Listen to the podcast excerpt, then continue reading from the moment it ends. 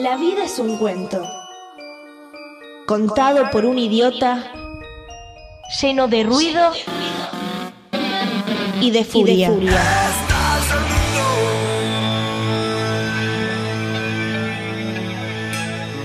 Que no significa nada. El sonido y la furia. Un programa no solo literario. Los trenes eran un recuerdo que ni las vías se permitían nombrar. La estación ferroviaria resultaba lúgubre, con el chaperío maltratado por el granizo y las lluvias. El micro me había dejado sobre la ruta y tuve que andar, entre pastos, procurando localizar un sendero angosto, hasta desembocar en el andén, donde me recibió el escándalo de unos pájaros acostumbrados a las ausencias. Me detuve para mirar esa soledad de bruma, rocío y abandono que se enredaba en los suyos. Supuse que detrás de la estación nacía el pueblo. Estaba en lo cierto. A espaldas de esa indolencia asomaban los primeros y pocos negocios, una panadería, un bar, una florería que también vendía frutas y verduras, una peluquería, el único negocio con persiana de chapa, y dos locales descascarados que no habían sido abiertos en varios años. Uno debió de ser heladería y venta de alfajores artesanales. En el otro, había que hacer mucho esfuerzo para completar las palabras de los carteles y entender kiosco y locutorio del Nacional, llamadas de corta y larga distancia, cigarrillos, caramelos.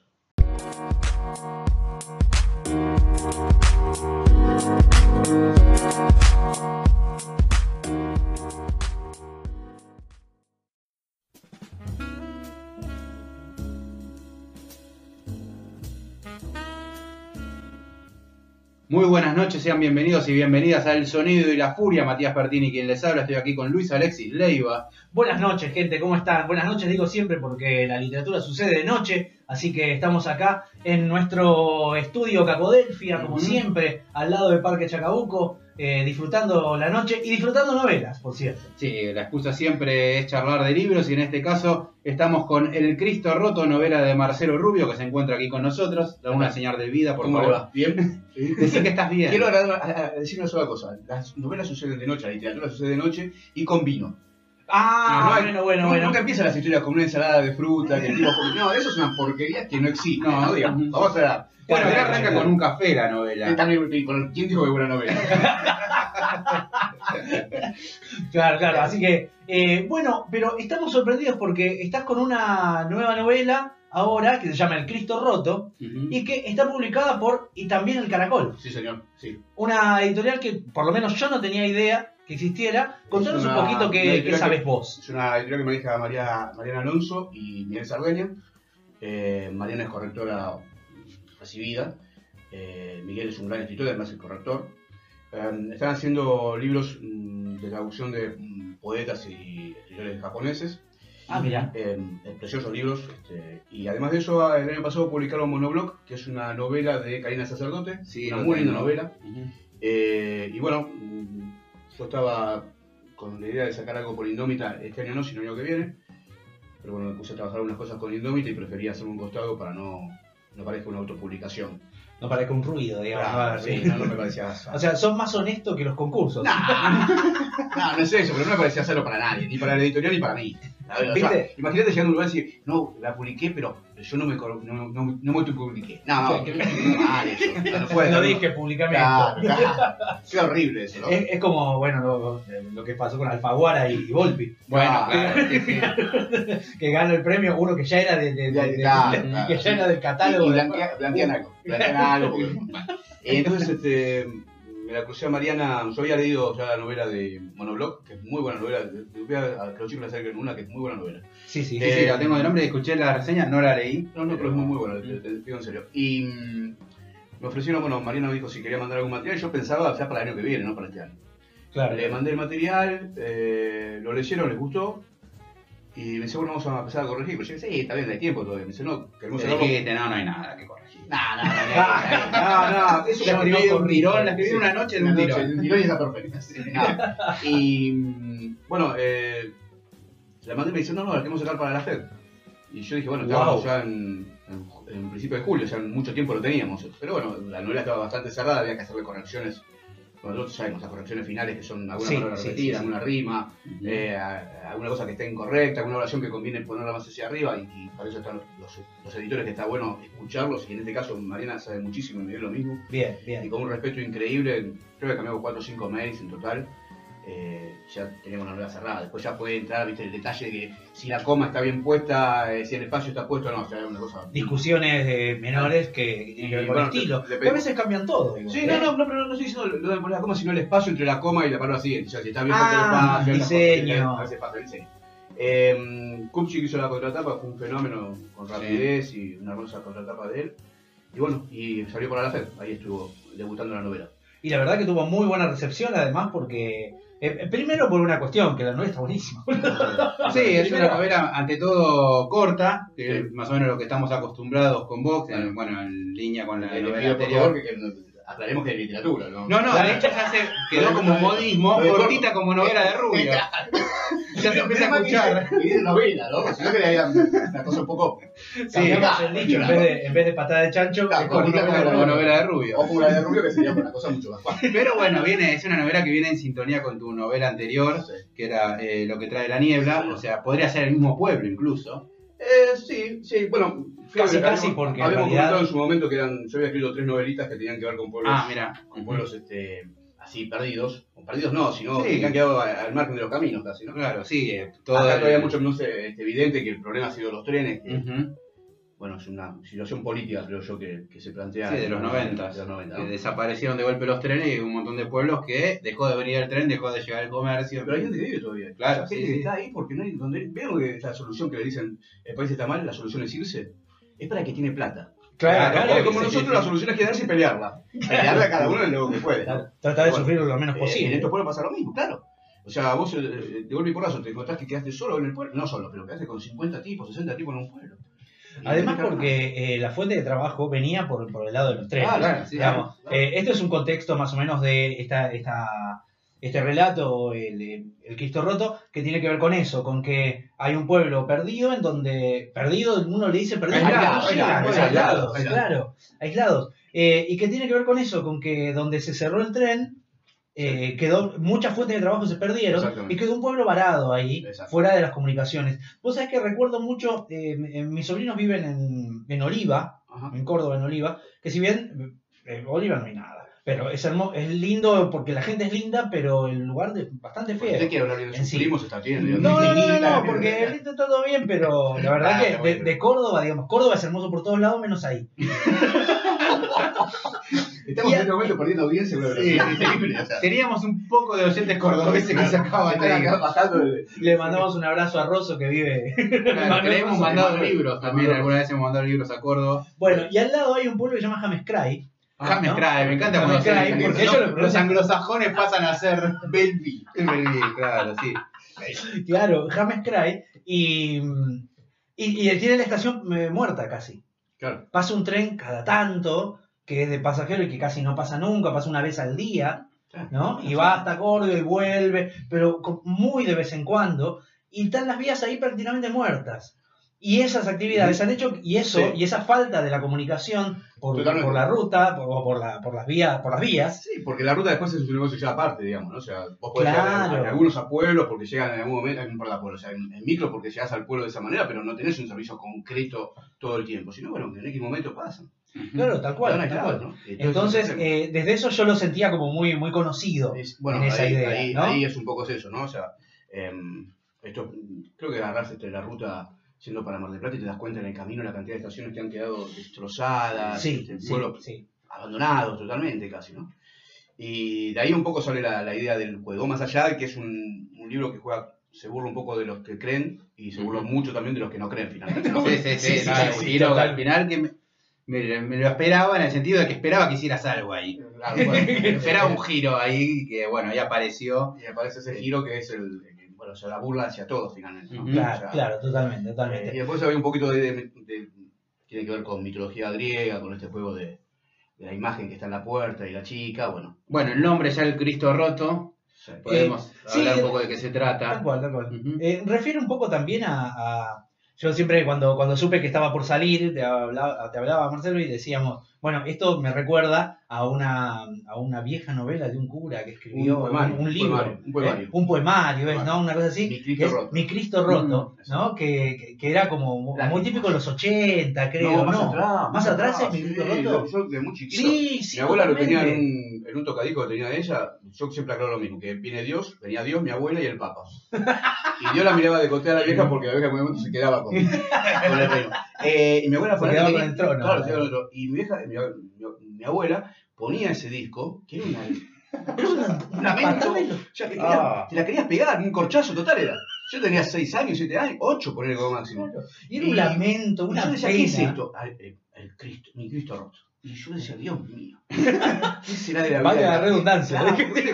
Después vas a la religión y empiezas, viste, por mi culpa, por mi culpa, yo no estuve, muchachos, yo no tengo, claro, yo no estuve ahí. A ver si me entienden, yo no fui No parte tengo de la culpa de nada, tengo de- 8 años. Claro, yo no fui parte del tole tole, porque ¿sabes lo que es el tole tole que decimos nosotros? Sí. ¿no? O sea, A ver. eh, cuando el emperador, cuando los romanos este, se reunían y, y te- determinaban alguna situación y los judíos en ese momento se recalentaban, decían que se hablaban tole tole, tole tole. Ah, mirá. Mira, Sí. no tenía eso. Eh, No sabía que era por eso. y eso, el tole, tole, eso gritaban tole tole, crucifícalo sería. Eh, algo así como, no me importa, no me importa, crucificar. Eso es el Ah, hermoso. Pero cuando se armaba el pelote, los romanos decían que se armaba el el tole tole. Y ahí ha llegado hasta nosotros el tole tole, digamos. Mirá Este, y bueno, yo escuchaba mirá eso y decía, yo no sé, yo no estuve en esa época, no lo crucifiqué, tipo, ¿por qué me tengo que hacer cargo de algo que no hice? Pero bueno, ahí estaba, este, mi Cristo Rotti un poco jode sobre eso. Y bueno, y resulta que en realidad el, el libro trata de un- obviamente una persona que, no, sé por qué obviamente digo, pero es un, un- como una especie de, de, de restaurador que llega al pueblo porque se sabe que va a venir una imagen ¿no? de, de- de un Cristo de, muy antiguo, eh, que ti- tiene mucha tradición, pero que está roto y él tiene que venir a repararlo antes de una fecha porque en esa fecha se lo va a presentar. Y nadie lo ha visto todavía de qué manera está roto. Entonces él viene a ese pueblo. Y, y se trabaja algo que me parece muy interesante, que tiene que ver con cuánto vale esa imagen y, la, y el valor de los objetos. Sí. ¿no? El valor de los objetos para un pueblo y cuánto significa Y para la fe. esa imagen para la fe, Sí, sí, claramente. incluso hay un momento que discuten sobre si es una imagen o no es una, no es una estatua o es una imagen. Una estatua o una él dice que la imagen. diferencia está en, la fe que se le tiene una sobre otra, ¿no? Claro, claro, la fe está en la imagen. Em, sí, el, eh, ¿qué fue la palabra trabajo? Se me está ocurriendo, ¿no? Digo, trabajar es horrible. Pero la novela estuvo, tuvo un laburo bastante largo porque se escribió hace cuatro años. Mirá. Mira, No es que se escribió, la escribí, ¿no? No es que Sí, yo sí, la- sí. un día amanecí y estaba escrita y dije, caramba. No, es- la escribí hace cuatro años y durante ese tiempo yo fui laburando la, la Ajá, ah, bien. ¿no? Empezó como un relato más largo y de a poco fui sumándole cosas, y sacándole. sacándole cosas. Laburé mucho con una amiga que se llama eh, Jessica, que me dio una mano para empezar a encarnar, porque yo no había laburado, en ese momento no había laburado ningún texto largo hacía mucho tiempo. Mira, Eh, después Silvina Grupo hizo una lectura de una muy un bosquejo de la idea, me dijo, ah, está bueno, se puede laburar mucho en esto. claro. Seguí laburándolo, lo fueron leyendo la gente, eh, lo leyó, eh, bueno, Martín Sancia, por ejemplo, que ya leyó una, una versión mucho más este, Más edulcorada, más, sí, más, sí. más- más terminada. Y la laburé con Adriana Romano, que es una mina genial. Ah, lleva Ah, muchos años. por varios. Sí, sí, sí. por ahí, o sea, ahí se fue el laburo final. de- Ya de construir ese laburo final fue que se incluye el cuento que hay en medio de la novela, que sobre los trenes, el último tren del sur. Yo te iba a decir eso, que hay una, una, una escena muy interesante que tiene que ver con esto de los trenes, el, Mm. el- el Sí. hijo heredando casi la, la- la idea del padre que, que era maquinista y el último viaje de ese tren, ese tren. de ese tren que quedaba ahí. Sí, ahí es cuando novela toma o, o busca un concepto más político y se plantea políticamente de algún lado. Sí, ¿no? totalmente. Por si quedaba alguna duda, está, lado. Pero bueno, eso fue el laburo que, se hizo- que yo hice durante esos cuatro años de a poco. Claro. Viste que bueno, les pasa a ustedes, tenés el material, lo vas corrigiendo, vas agregando, sacando y, y haciendo prueba y error. Sí, sí, totalmente. Y esa parte la disfrutás, es lo que menos te gusta. Sí, te no, gusta. no, no, lo disfruté, lo. Porque ese ahí es donde realmente no tenés que sentar y tenés No, que. pero no, no estás todos los días, o sea, Claro, claro. puedo decir, bueno, eh, lo hago una vez cada 15 días, voy y... Pero no te, no te pasó eso de cansar de la novela y decirle no sí, lo me cansé antes, ah, no, basta. me cansé antes, antes de presentársela a los chicos también de Caracol, ya me había cansado mucho antes, o sea, en el segundo año me había cansado. Yo venía cansado. otra vez y darle y meterte de Otra vez, le acaba de pasar y pasaban meses y por ahí otra vez me metí y decía, le voy a sacar esto y voy a poner aquello. Claro.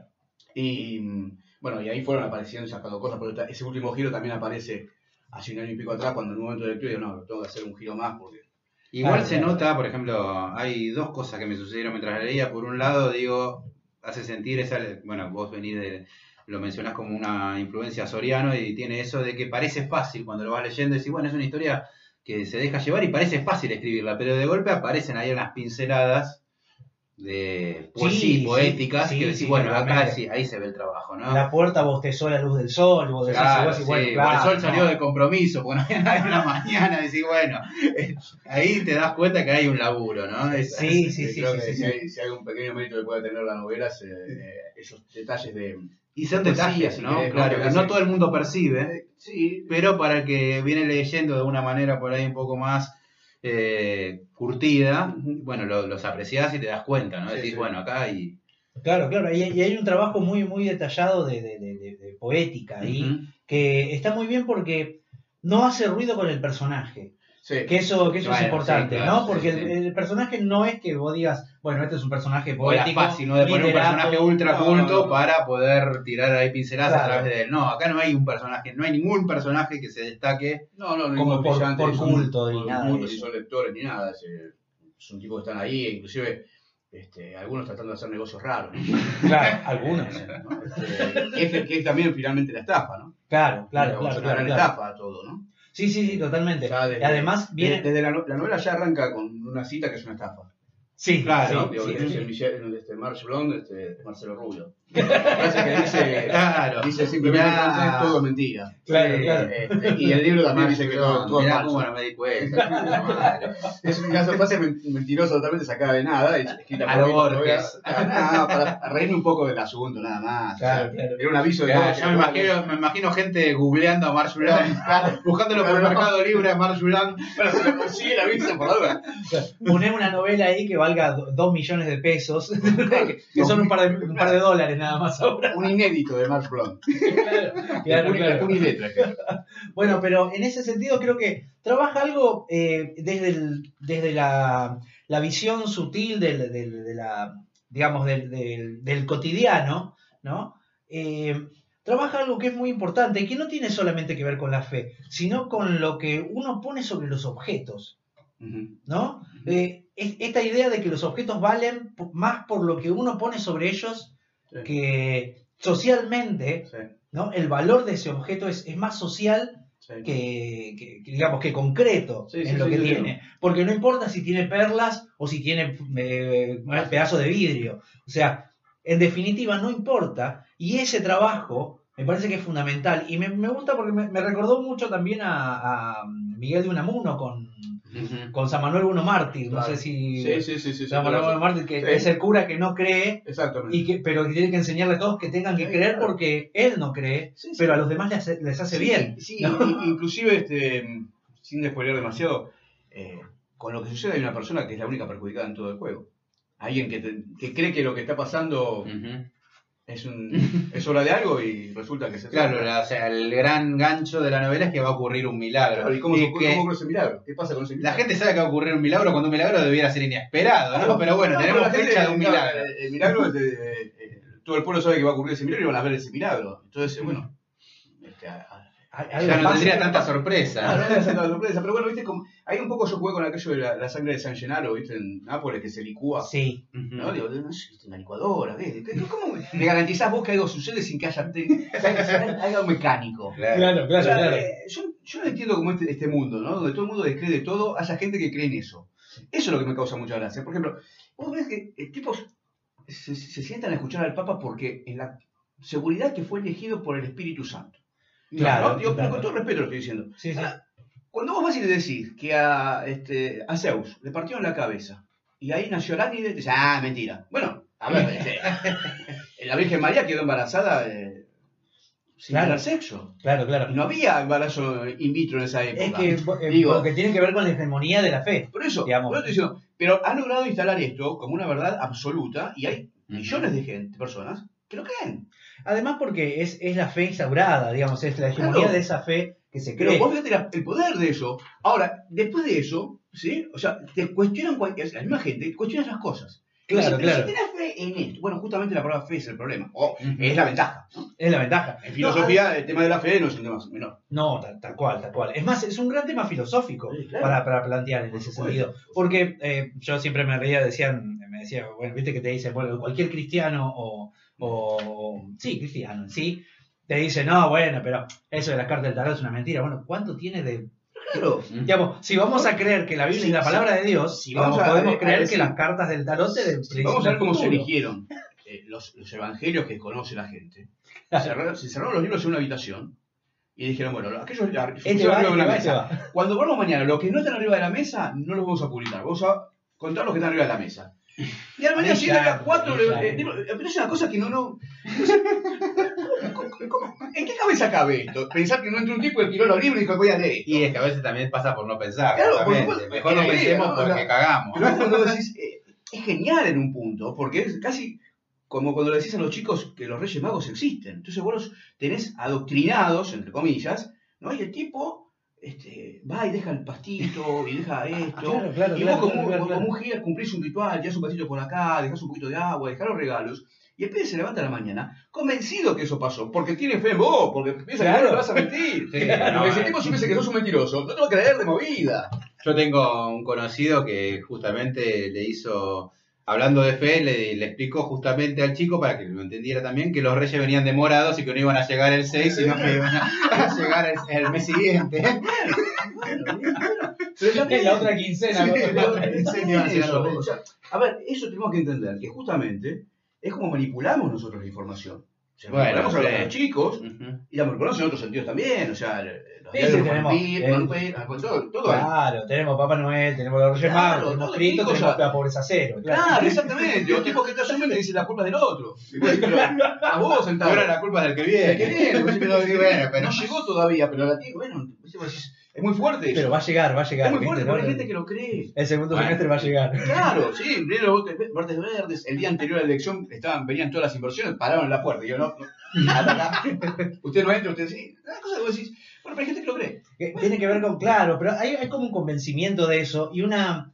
Y, también hay un anclaje en que la gente quiere sostener esas cosas. bueno, y claro. que se quiere, digo, la gente. De hecho, de acá en, en la novela eh, la gente le, le besa las manos al tipo y le toca las manos para ver que es un tipo que tiene las manos eh, dedicadas justamente a, a curar imágenes. Claro, claro, claro, claro. nosotros vamos a descubrir que son las cosas, pero bueno, está ahí. Ahí, ahí está el punto también. Porque aparte forman parte de la... Y ahí empieza también un cuestionamiento al, al no creyente. Porque eso forma parte de la identidad de ese pueblo. Totalmente. Y ese pueblo necesita eso. Y no importa si ellos en definitiva tampoco crean. Sí, necesita económicamente. Sino incluso. porque, claro, sino porque a ellos... Es que venía por el punto ese, ¿no? El milagro va a suceder y va a venir un montón de gente. Exacto, ese es el tema. Va a venir un montón de gente, viene un montón de gente, hay plata. Y si hay plata, va, todo ganamos. Exactamente, exactamente. Esa, es la idea de lo, de Al final llegamos a la verdadera religión, ¿no? De alguna manera. Pero por supuesto, a ver, este, eh, sospechar que la religión no está influida por la política, Bueno, o sospechar que la religión no está influida por la economía, somos, muy, somos cada vez más inocentes. Sí, sí, sí, O sea, totalmente. totalmente. No sé, sacamos un tipo que era papa y lo sacamos y dijimos, vos andás allá. Y vamos a elegir Claro, claro. Y está mal, porque ese es peronista. Claro, claro, pero- ese papa es peronista. hecho, eh, eh, ¿cuál es la seguridad de todo esto? Yo no recuerdo, ahora no recuerdo el nombre del papa, pero en unas, eh, muchos años atrás, estamos hablando ya eh, siglos atrás, en unas elecciones que hay para elegir papa, este, se reúnen y bueno, se demoran, se demoran, se demoran. El rey de ese momento de, Italia, creo que es, dice, bueno, muchachos, este, yo voy a bloquear todas las puertas, de acá no sale nadie hasta que no elijan Claro, claro, que él. Pero había uno que era medio viejito y que parecía que estaba enfermo. Entonces, ¿qué dijeron? Votemos a este viejito enfermo y nos vamos todos rápido. Lo votaron y el viejito no estaba en ningún enfermo y duró un montón de. Pero, una- otra etapa. O sea, ningún, ningún este, Espíritu Santo, desgraciadamente. Es una cuestión de hombres. Claro. De hombres que tienen las debilidades que tiene cualquier hombre. Y a veces peores porque han sido un resorte aprestado Ujú. que cuando le sacan el pie de encima, pasa lo que pasa, ¿no? Gran imagen, pibes, gran imagen. De las pocas series que he visto, de las pocas series que he visto, bueno, hablando de esto, recomiendo la, la serie de los Borgia, que justamente muestra a Jeremy Irons mirá, rompiéndola mirá. toda, Mirá si no fue de esa época por ahí, que te, Sí. que te cuento yo, que buscar un poco en internet. que la mujer le dice, bueno, pero si vos vas a ser papa vas a tener que hacer el voto de castidad, bueno, es algo que, que voy a tener que, que esforzarme en lograr, y la esposa, ¿no? Le dice, vas a tener que hacer un voto de obediencia. Y bueno, sí, para eso me, me enlisté en esto. Y bueno, vas a tener que hacer un voto de pobreza también. Dios me lo sea, está todo bien, pero no me vengas a decir que me tengo que dar de hambre. Y bueno, es así, es así. Bueno, Sí. la también por ese lado de las burlas sobre la fe. Sí, y, de las burlas sobre la Yo la fe- burla, quiero, perdón, quiero decir que no es una burla grosera. No, no, no, no, porque aparte no es, no es una burla No, de la pero fe en sí, sí, no, no. sino que hay una De hecho, bueno, al final termina con una ambigüedad que Claro. justamente permite. que- que lleva, que lleva a eso, a que todos en definitiva estamos víctimas de nuestra propia Sí, broma no, o de claro, nuestra o propia sea, estafa. yo digo, es ¿no? mentira tal cosa. Cuando sucede que decís, bueno, pasó. claro, claro, claro, claro. Hay, hay, hay momentos donde eh, creo que es una novela que también que se declara en esto, en que no sé, Sí, ¿no? sí. Es que en definitiva no sé. Eh, que, que prefiero creer esto, prefiero Sí, este lugar, Sí. pero en definitiva no sé. Y eso está muy bien, me parece, porque al, al cuestionar, como te decía, esta cuestión de los elementos, de las cosas que uno, los valores que uno les pone a las cosas, eh, también está, porque, digamos, acá hay un, un paralelo en lo que importa este Cristo roto que llega a este pueblo desde muy lejos y que los va a levantar de todo, desde su fe, desde su buena fortuna y desde eco- económicamente, al tren que se va. Sí, sí, sí, Hay un paralelo, ese tren significaba mucho más o, igual que ese Cristo. Cristo. Pero bueno, porque lo- el tren tiene pero- una, una, una simbología enorme. Seguro, pero el, el- el Cristo llega por una casualidad casi ahí, ¿no? Claro. Este, o por una trampa, y el tren es sacado por una cuestión de. De una negocios, trampa. Ah, negocios. claro, sí, de una trampa. una Claro, trampa en de negocios, sí. ¿no? De alguien que dice, bueno, esto no funciona, y le dice a la gente, y volvemos a la fe. Le dijeron, no, esto hay que sacarlo porque esto se le hace mal al país, perdemos plata. Y estamos peor. Todo o sea, es genial, porque pasaron los años, no están los trenes, y el país está peor. Y No, aparte, no, no, no, hubo, no hubo- nunca se pudo volver. Nunca se claro. pudo recuperar. No, es que cuando se quisieron a, este, a lanzar los trenes sobre esas vías, ya no, no, no van, son vías que están, están totalmente este, inutilizadas en el tiempo. Claro, además, eh, eh, me, ha, me ha tocado ir en tren algunas veces. No, mi, mi vieja fue a, a Santiago del Estero, cuando Oh. ven de- desde Retiro hace poquito. 54 horas. Sí, sí, sí, 80 millones de horas. ¿entendés? La Eh, 300 a 30, que vos decís, La vuelta pero caminando voy más mosquitos, rápido. mosquitos y bichos entrando por las ventanas, ¿no? la vuelta al mundo en 80 días. Aparte todo el chapa, el sol dándote de lleno. tren- claro, y lo que puta explicaba madre. dice el tipo que el tren no puede ir más rápido porque las vías no, no aguantan. Aguantan, No, no aguantan. no A mí, bueno, no Y tampoco aguantan las máquinas, aparte, ¿no? Porque No, claro, claro. directamente a mí, pero a alguien que había ido hace, también, creo que a Santiago del Estero también, que tenía un compañero que tenía familia allá, iba en tren y pasaba en la bicicleta. Claro, pero vos decís, dale, apurate un poco. Pero es terrible porque nos reímos de eso y es una desgracia enorme. Es una desgracia, es No pasa en el mundo esto. Eso sí, pagás, no sé, en aquel momento como te dijera pagaba 200 Sí, pesos, se iba, pero, pero sí, no llegás más. ves la- Las series norteamericanas, si ves esos trenes, ¿no? Que cruzan Sí. todo Estados Unidos completo. Y ellos, que nos dijeron a nosotros que saquemos los trenes, no los sacaron. O sea, es maravilloso. O sea, haz lo que yo digo, pero no lo que yo hago. Claro, O claro, sea, claro. sacar los trenes porque no sirven. Entonces, porque, a ver, ustedes por ahí Pero, pibes, escuchame, pero pero nosotros, yo, yo estuve en las marchas para que no se cierre en los ferrocarriles, para que Intel no pase a ser privada, para que bueno, todo. Y pasaban y te insultaban. ¿No serás la yeta vos? Sí. pasaban y te insultaban. Pasa que decir la verdad, claro. tenías acciones en Entel Sí, todo, eh, eh, bueno, sí. sí. Sí, sí, sí. Después cobraste unos millones de Pero millones de dólares. dólares y me dediqué a. Sí. No, pero en serio, eh, te insultaba la gente. Te insultaba la Ah, gente. bueno. Íbamos sí. te insultaba. Porque en ese momento estaba Bernardo Neustadt. Porque el futuro, el futuro, estos tipos que atrasan no 20 entienden nada, años, no que tienen no trenes. Ustedes no entienden nada. Estaban con los años. a la estratosfera y ustedes hablándome de Claro, trenes. claro. Eh, sí, vamos a viajar a, a Corea en un A avión. Japón en- en sí, cuestión de horas. Dos minutos, no sé cuánto. Eh, no sucedió una cosa y sí sucedió la otra. Claro, O sea, lo que claro. teníamos razón era nosotros que decíamos, esto nos va a llevar a la ruina. Y acá estamos, muchachos. Porque aparte, eh, bueno, mira, como yo te iba a preguntar en algún momento cómo, cómo veías la situación y qué sé yo, eh, pero sí, pues fíjate que tiene que ver con que para el transporte a largo eh, de larga distancia pasó a, lo- al- a- a los camiones. Y de los camiones, y estamos hablando de la nafta. Claro. Y, estamos, de- ¿qué- y es todo una, ¿Quién un hizo el gran negocio en todo esto? Estados Unidos hizo el gran negocio en todo esto. Claro, Es decir, sacame esto que me molesta, porque mi, mi forma de trasladar es consumiendo combustible, con camiones. Tenemos las mejores marcas de camiones. Claro, ya está, papá, ya está. ¿Para qué querés máquinas? claro. Entonces, pero nos hicieron. Ustedes son jóvenes, les vuelvo a decir, pero había que escuchar cómo nos hacían creer que esto nos hacía perder plata. Que todos Bueno, los días estábamos sí. haciendo esto, que era una vergüenza tener esto. Que no había en el mundo nadie que tuviera esto. Pasa hoy con cualquier cosa la- que hablemos, perdemos plata por todos lados cuando te Eso es genial, Estornudamos y perdimos plata. Claro, sí, sí, acá, sí, sí. acá vinieron y dijeron, vamos a sacar el fútbol para todos porque no puede ser que la gente vea gratis las cosas. Ah, ok, va. Sacar. Sí, vamos a ver, es lo que seguramente menos me jode en mi saca- caso, digo, saca- pero bueno, por eso, pero vamos a sacar esto y seguramente vamos a mejorar algo. Pero no mejoró nada, no. está peor. Claro, Eso claro, claro. encima- se está perdiendo un montón de Claro, guita, vamos a llenar de low cost. no, Bueno, y las plata vos cómo está metiendo ahora este tema de aerolíneas todo el tiempo. Sí. Que Aerolínea pierde plata, que aerolínea pierde Entonces el laburo es, viste, es la gotita que va agradando la piel. Ahora, el que compra aerolíneas también va a perder plata. No, olvidate, No sé por qué olvidate. no hacemos lo mismo que el tipo que la va a comprar. bueno. o sea. Pero así, pero viste, todos los países tienen una aerolínea de bandera. Sí, sí. Vos no me mereces tenerlo porque sos argentino y no mereces tenerlo, no. Claro, Puede Sí, sí, sí, sí. Y, y- y en ese punto de las cre- en las creencias, en lo que se dice alrededor, también girás con, con, con la novela vos. Sí. Acá hay, hay, una, hay un Hay- hay puesto una- donde el, el mismo, el extranjero que llega al pueblo, ¿no? El extranjero, este, este Sí. curador. El restaurador. Él viene con sus propias creencias. Él viene con sus propias, con sus propios prejuicios, sus propias creencias, y se mete en un pueblo que tiene otro tipo de ideología, otro tipo de forma, otra, otra idiosincrasia, y se chocan los dos, y se hacen mierda los dos. Sí. Que eso es lo divertido también, sí, ¿no? sí, y, y- y me parece también que está un poco, te vuelvo a decir, está el tema de la religión de los griegos metidos ahí, que es una Sí. que también pesa en la novela porque hay una especie de mito en el medio de todo ese juego. ¿no? Claro. O sea, eh, tenés la religión ¿Sabés, conocida por sabés a quién recordé? Eh, cuando, cuando aparece el personaje de la viuda, Sí. de ella, de, ¿no? de- de esta mujer muy joven que le presta la casa a él para que, para que se quede, eh, me recordaba a la hija de, de, de Rapachín. El cuento, Ah, un, cuento de que, ¿no? que, que tiene que más- va hacia Sí, el sí, terror, sí, donde se, hay, hay algo de la planta que te devora, ¿no?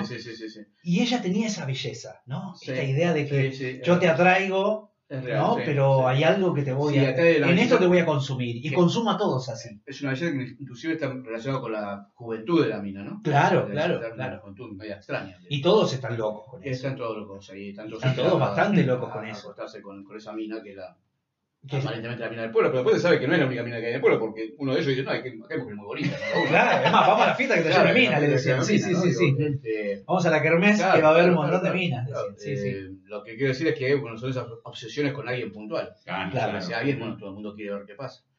Y como en este caso está relacionado, vuelvo a decir, con el tema de, de la mitología griega, tiene un motivo para que todo el mundo esté un poco claro, la claro. esperando ese momento. Hay algo que está pasando ahí que está que, pasando. que se nos escapa. ¿no? Exactamente. Bueno, y vuelve a la religión ahí. Y vuelve a la, Vuelve a la mitología. Y vuelve a la mitología y termina con un tema mitológico, porque ese perro que aparece ahí es El perro, el perro. perro vinculado con la mitología greco-romana, ¿no? Claro, claro, Inevitable. Más que no tenga tres cabezas, está muy claro.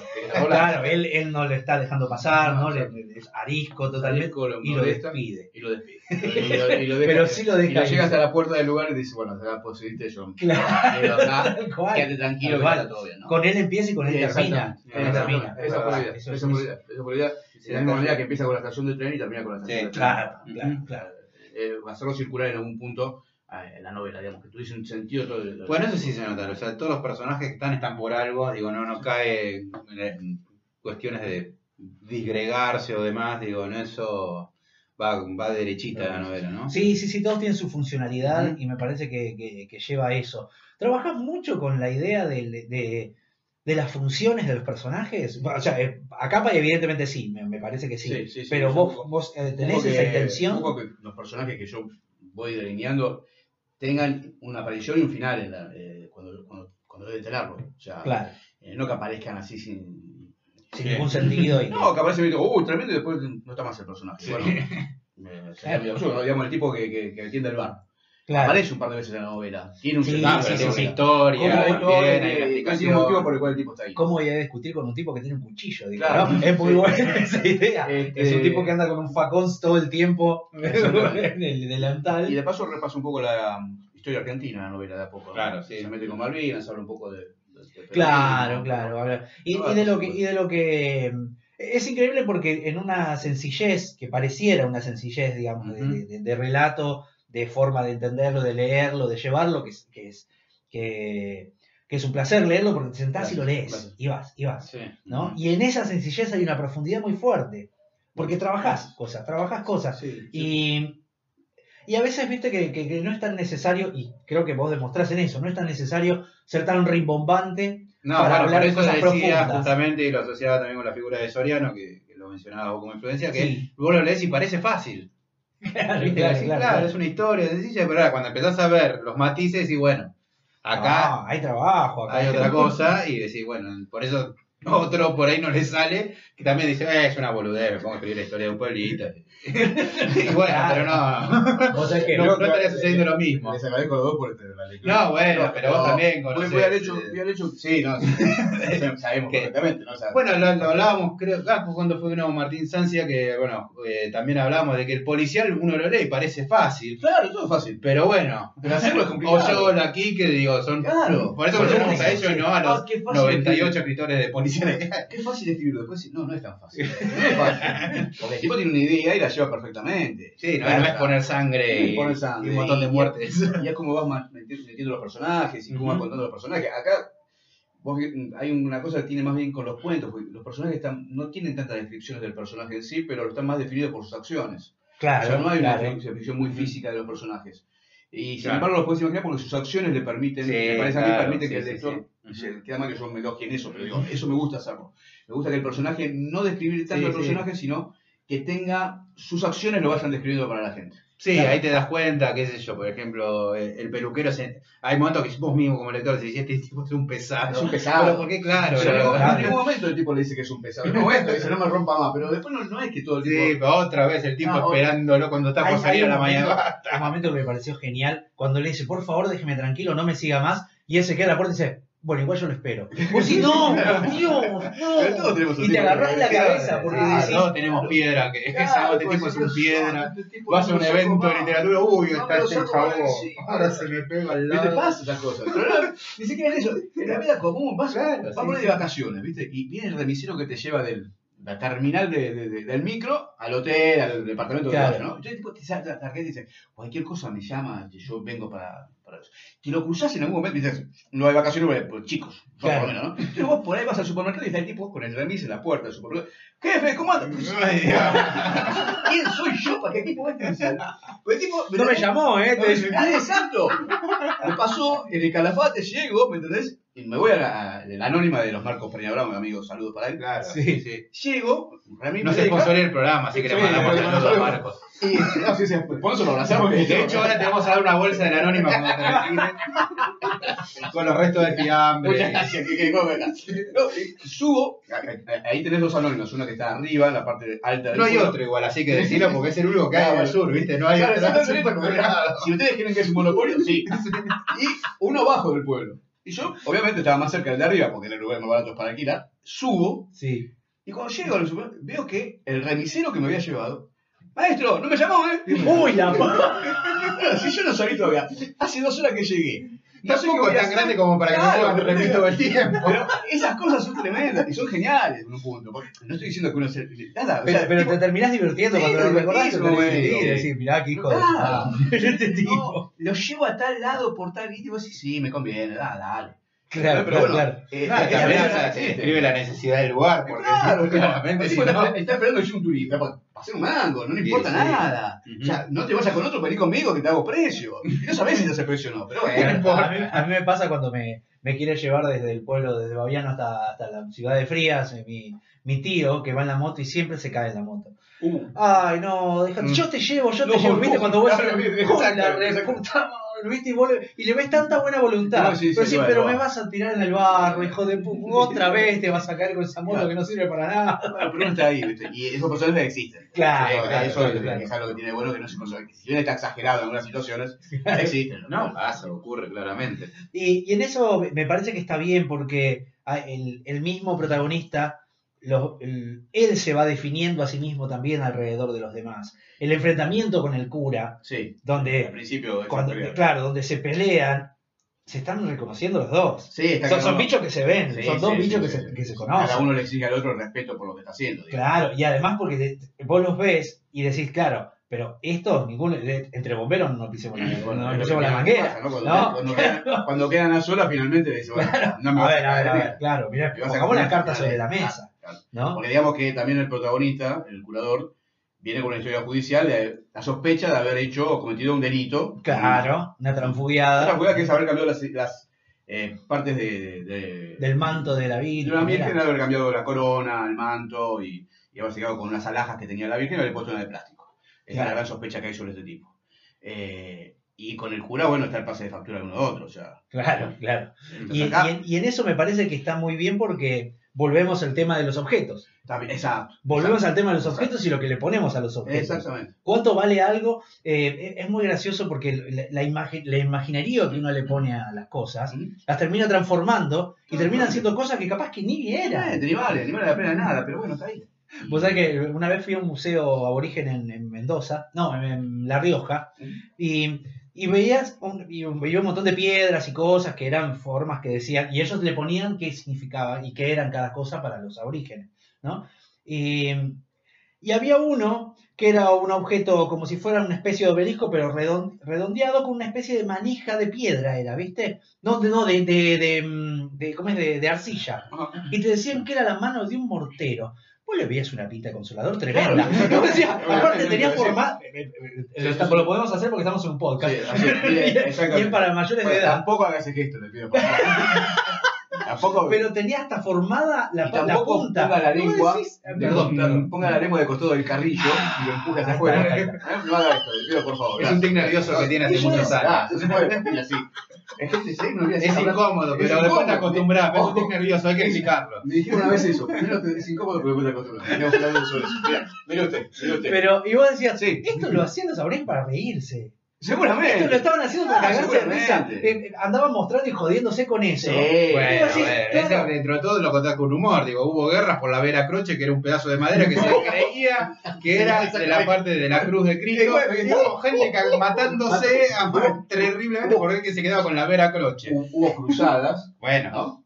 Cruzadas de niños. Niños. Cruzadas de los niños, que murieron cantidad de pibes. Sí, sí, ¿no? sí. Para ir a- a- al lugar sagrado donde supuestamente estaba el. el manto. el sí, el manto, no, de la, la tumba de Cristo, creo Claro, que que ¿no? llevar. Digo, Bueno, se, bueno, se supone, o se, se sabe en realidad, que, que- que Hitler invade, invade Polonia eh, buscando en el museo la, la punta de la lanza de Longinos, que es la con la que Mirá. matan a Cristo. Mirá. ¿no? Y que hay como 500 de esas. Claro, ¿no? lógico, pero hay que decirle a la gente otra cosa, que en la antigüedad todas las iglesias tenían algo, entre comillas, de, del Cristo. Claro, claro. Los clavos, entonces había, como decís vos, 500 clavos, 400 lanzas, 300 mantos. ¿Cuántos Nada era pedazos de real. cruz? Era, Claro. era la forma que la gente fuese ahí, pagase por adorarlos y por sentirse Pero que Bueno, tiene algo de- igualmente, llegado el caso, conozco gente que tiene pedazos de pasto de cuando Ferro salió campeón Bueno, y- le creemos. Dos Ese cosas. es el Le pasto creemos del día que. Ferro Le salió campeón en le el creemos que 84. Ese, ese es el pasto y le creemos que Ferro, Ferro sale campeón. Las dos cosas. No, bueno, sí, Ferro sí. campeón es más o menos. Yo no había nacido, así que no lo vi. Es como Martín de la Que era campeón del mundo, pero nadie le creía.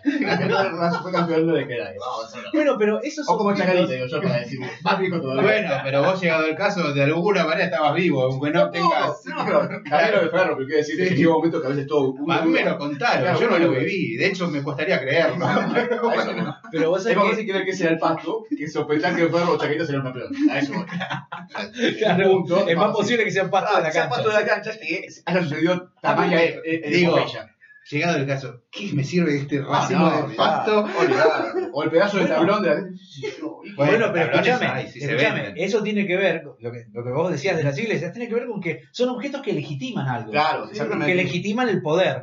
Eh, por eso mismo la- las búsquedas de los objetos sagrados tiene que ver con eso. Exacto. Y en esta novela, en ese punto, también están haciendo lo mismo. Sí, sí, sí. sí Este pueblo se está legitimando y está armándose a partir de este Cristo. Exactamente. Y eso es tan fuerte que en la sencillez de que uno va charlando y que, que va leyendo la, la charla, mira, porque uno parece que la charla es la novela, ¿no? Uno va, uno va viviendo la novela, y decís, bueno, bueno, una aventura, o qué sé yo, una cosa, viste, medio comedia, medio no, Sí, sí. pero hay algo muy potente ahí, que ese pueblo es lo que es, a partir de ese Cristo que le está trayendo la promesa, Sí, y ese objeto lo legitima. Sí, sí, sí, sí, sí. Y, la- y de hecho la euforia ante el milagro es ese, ¿no? O sea, claro, vamos esto- ahí. Esto que está acá, está sucediendo, está pasando. No, es, es increíble, de verdad. En ese punto me parece admirable porque te lleva a esos temas. Sí, claro. sí, te sí. lleva a esos temas y, y que, y que bueno, vale, para mí vale un montón la pena en ese sentido de leer. Además de que Rubio escribe tremendo. Sí, Gente, sí, esto lo sí. tenemos que contarlo. Acá, don Marcelo, no te vamos a dejar hablar para que no nos, no, no nos digas que no, pero no, pero en serio, escribe muy bien, muy, eh, hay mucho trabajo, él trabaja mucho con la literatura. Creo que es un hombre que respeta muchísimo la literatura en ese sentido, la escritura. Entonces, ese respeto se nota cuando algo está bien escrito con, con digamos, con, Sí, con amor. cuenta, está escrito con amor. Como domingo para la juventud. Como domingo para la juventud, exactamente. Así que bueno, si vamos a hablar de Cristos, vamos a hablar de señales, vamos a irnos con algo que seguramente todos conocen y no voy a esperar que Alexis lo haga con el cantante que yo le diga. Esta canción fue grabada por Iron Maiden con Blaze Barney, pero, claro, la canción estaba bien, pero después la cantó Dickinson y bueno, gracias Blaze. Acordate que estamos haciendo un tema. y bueno, lo que vamos a escuchar entonces es a Iron Maiden con su canción The Sign of the Cross. Marcelo, muchas gracias por haber venido. Ustedes por la lectura, por el tiempo y por la charla. Hasta el episodio que viene, lean mucho, escuchen mucha música y si se animan, escriban.